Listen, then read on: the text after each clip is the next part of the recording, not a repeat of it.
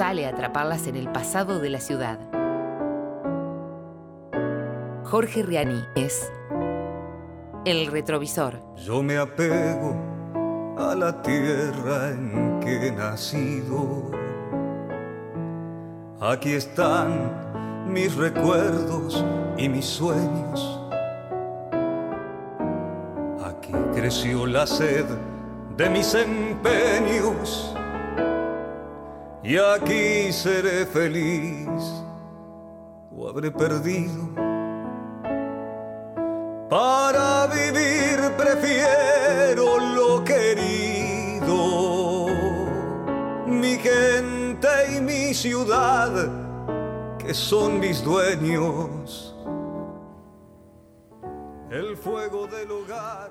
Si yo voy a Wikipedia encuentro que Giuseppe Garibaldi fue un militar, un revolucionario, un patriota y un político italiano y que junto con el rey de Piamonte, Cerdeña, hablamos de Víctor Manuel II, y del estadista Camilo Benzo Conde de Cavour, fue uno de los principales líderes y artífices de la unificación italiana. También podríamos calificarlo no solo de militar, de revolucionario, de patriota, de político, sino también de aventurero. De aventurero, totalmente. y que anduvo por acá. Y que tiene un busto en la ciudad de Paraná, como nos acota la oyente Cristina. ¿Dónde está el busto de Garibaldi? El busto está en una de las diagonales de la Plaza Alvear, de la Plaza Alvear, bien digo. Ajá, mira. ¿No es eh, Plaza San Miguel? Sí, es Alvear. Ah, Plaza Alvear. Opine, de Victoria Martínez, de la En realidad se llama Alvear. bueno, pero, perdón. Usted, a usted lo abruman las luces del centro. Se, pierde entre la gran ciudad. Del mismo, modo que la, del mismo modo que la del bombero es la del Alberdi. Claro, Y la de la costanera alta, la de Olmedo. La de Olmedo. No, em, pienso igual que vos, es, es un aventurero. Tanto que por cuestiones por la cual eh, mucha gente, muchos intelectuales, muchos políticos tenían que irse al exilio, él hacía lo contrario, venía. ¿no? Mirá si, si será aventurero. Decía, no, porque se acuerda que estaba en esa época, estamos hablando de que de Garibaldi llegó en 1836 al Río de la Plata. 1836. Sí, estaba Juan Manuel de Rosa con su Ateneo de libre pensamiento llamado Mazorca. Justamente. No, no, precisamente. Eh, entonces mucho, mucho, mucha gente se iba. Eh, Garibaldi que hizo vino, ¿no? Mm. Eh, es verdad todo lo que a usted le dice eh, Wikipedia, pero es mucho más. Anduvo por América, pero por muchos lados de América. Estuvo en Perú, estuvo en Brasil, estuvo y estuvo en Paraná también. Estuvo en Gualeguaychú. A mí me llama la atención. es el éxito de las campañas turísticas de los gobiernos. Claro. Claro, había buena promoción. buena promoción, buena promoción. Sí. Y, mm, no sé por qué usted tiene más claro que estuvo en Gualeguaychú que en otros lados. yo, me lo pregunto, pero, porque pero es leí la historia esa y me, En Gualeguaychú, por ejemplo, es muy malas palabras, ah, Garibaldi. Muy malas. O sea, lo, detestan. Esta es otra cosa que también saqueos, me hizo saqueos. Digamos que no tenían eh, una escuadra profesional, sino que eran este, muchos malandrines que, iban buscando. Era la este, Armada Brancaleone. ¿Usted qué, tiene que hacer? Bueno, piratas. algunos sí, este, digamos, se procuraban bienes con el pirataje también, y cada tanto Garibaldi lo que hacía era la vista gorda, bueno, vaya.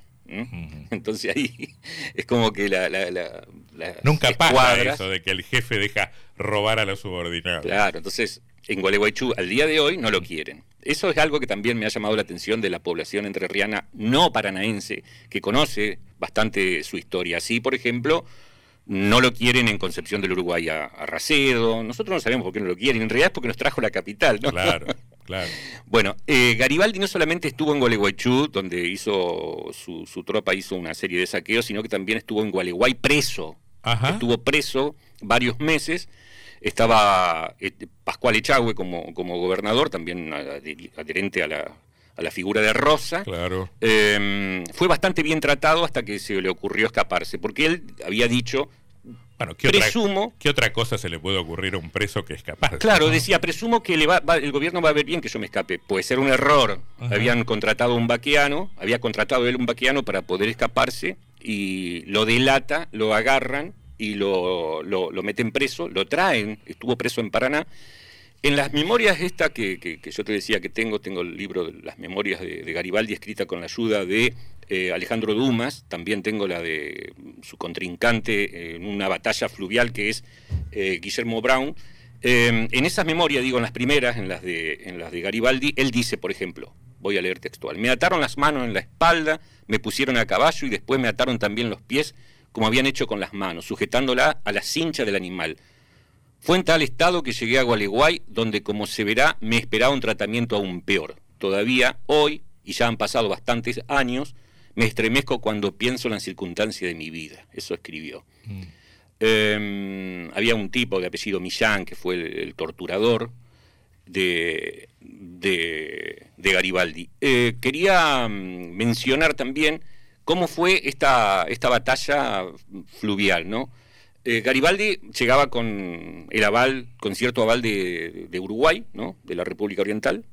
Eh, habían librado una batalla en frente a la isla Martín García con las tropas de, Guillermo Brown. Ahí logras este, sortear el ataque, que era absolutamente descomunal, eh, frente a la, fuerza de él. Y hubo una serie, de, una serie de circunstancias que lograron que salvara su vida Garibaldi de una forma bastante misteriosa. En ese momento había no solamente una bajante extraordinaria, el que hacía casi dificultoso la navegación, sino que también había mucha neblina ese día, ¿no? Eh, entonces, cuando se baja la neblina, Garibaldi toma por el río Paraná. Paraná, ¿Esos datos de dónde surgen? ¿De sus memorias? Eso o surge de la memoria, surgen de muchos estudios. Uno que, que escribió un libro, Ajá, hay varios libros. Uno de los que escribió un libro fue Amaro Villanueva. Mirá. Yo lo saco de Amaro Villanueva. ajá. Eh, la idea era llegar hasta Corrientes, que se había sublevado contra Rosa, y él venía con los este, con el espíritu liberal, digamos, este, republicano, entonces veía en eso un fragmento ideal de la historia como para, para tratar de hacer una suerte de revolución. Bueno, un, un elemento importante que dividía las aguas en el siglo XIX en lo que eran todavía las provincias unidas era la cuestión de la libre navegación de los ríos. Tal cual, exactamente. Es así como llega, entonces empieza a remontar el río Paraná. Brown cree que iba por el río Uruguay y pierde tiempo. Ajá. Hasta que se da cuenta, vuelve tras sus pasos, remonta el, el- el Paraná y acá, enfrente de las costas, enfrente concretamente al Parque Urquiza, eh, empieza la batalla. Una batalla extraordinaria. Eh, logra escaparse Garibaldi Para el norte. para el norte y termina en catástrofe en, en La Paz. No la catástrofe que uno pudiera esperar, porque este, eh, la verdad que ya eh, viéndose totalmente rendido, Garibaldi lo que hace es agarrar todos los explosivos, aguardiente, y hace explotar, es estallar las, eh, las goletas, se llaman, ¿no? La- digamos, estas naves. supongo que sí. Estas naves eh, a vela, que se llamaba, fíjate vos, se llamaba Constitución, ya era una provocación, ¿no? Ajá. Constitución se llamaba.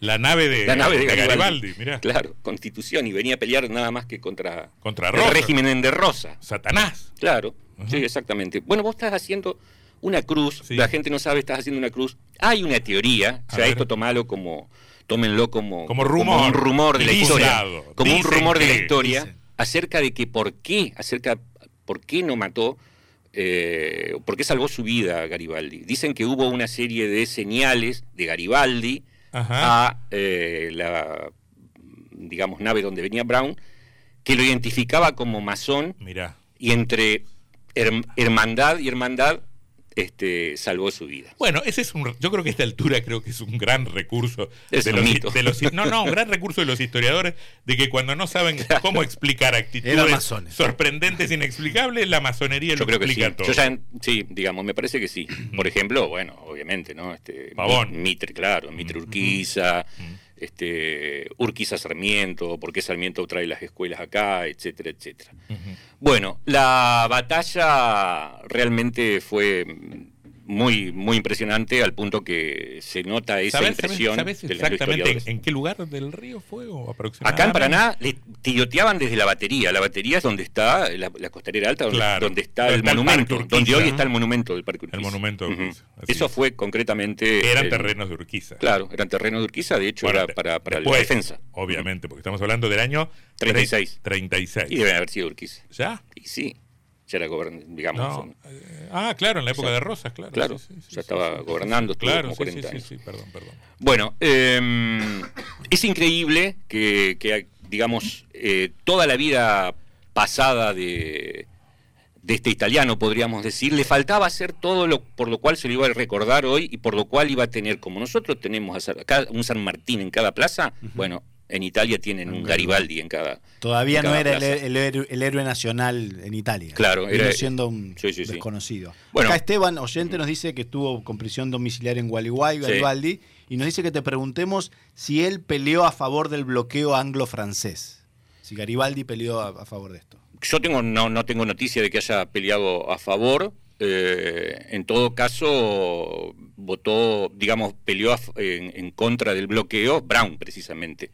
Pero no, lo, no, no, no, no me alcanza para ubicarlo para nada A Garibaldi. a Garibaldi del, otro lado. este, porque ya mm, ve- había ocurrido, digamos. eh, habría que en todo caso ajustar fechas para ver, me parece, diría yo que no, ¿no?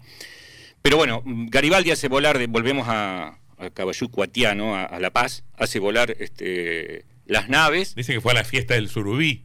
No, no a la fiesta- todavía. Ah, no estaba todavía. No, ¿cómo se llama la, la, la- la del surubí, no? La, este, La- Donde el pago se hace canto. También, también cuando Claro. el pago se hace cama ahí, subió. Exactamente. Tocó incluso. Claro, se tiró, y empezó a nadar, Garibaldi y sus sobrevivientes arribaron a tierra firme, caminaron durante tres días por pantanos, llegaron hasta Corrientes finalmente, por supuesto que no en las condiciones que esperaban llegar.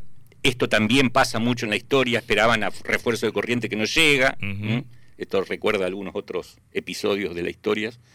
Eh, pero bueno, todavía, como digo, le faltaba escribir la más ilustre de sus páginas, la que, como diría el- la marcha, este, la- la- la- escribiendo la historia con Ah, sí, sí, sí. Su página mejor. su página mejor, exactamente. Menos No mal me que salía. agarraban para corriente. Mire, si caminaban llegaban a Santa Elena. Me lo esperaba Rossi, que ya era intendente. Imagínate.